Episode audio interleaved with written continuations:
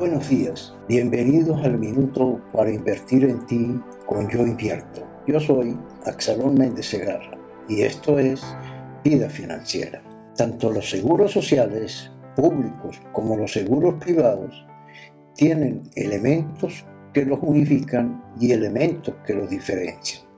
Los seguros sociales, por lo general, son de carácter obligatorio por disposición de la ley, pensados en favor de algunos sectores de la población, por lo general los trabajadores subordinados o dependientes.